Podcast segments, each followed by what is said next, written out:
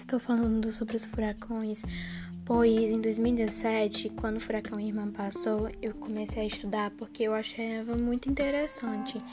E também que quando o Dorian e o furacão Irmã passaram, destruí, destruíram, o Dorian destruiu as ilhas de Bahamas e o Irma destruiu as ilhas do Caribe, deixando muitos mortos e pessoas sem abrigos.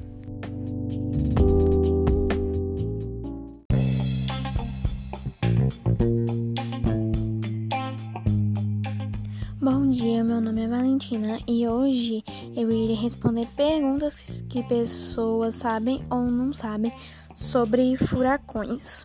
Muitas pessoas perguntam como um furacão se forma. Um furacão ele se forma em água quente do oceano, com temperatura, com temperatura acima de 27 graus.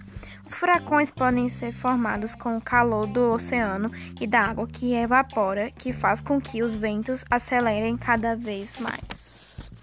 Também tem pessoas que perguntam por que não tem furacão no Brasil.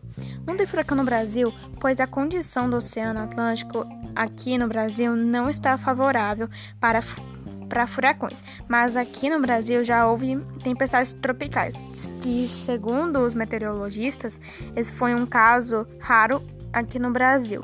Os ventos atingiram a cerca de 180 km por hora, afetando cerca de 40 cidades, deixando mais de 500 pessoas feridas e mais de 30 mil desabrigados.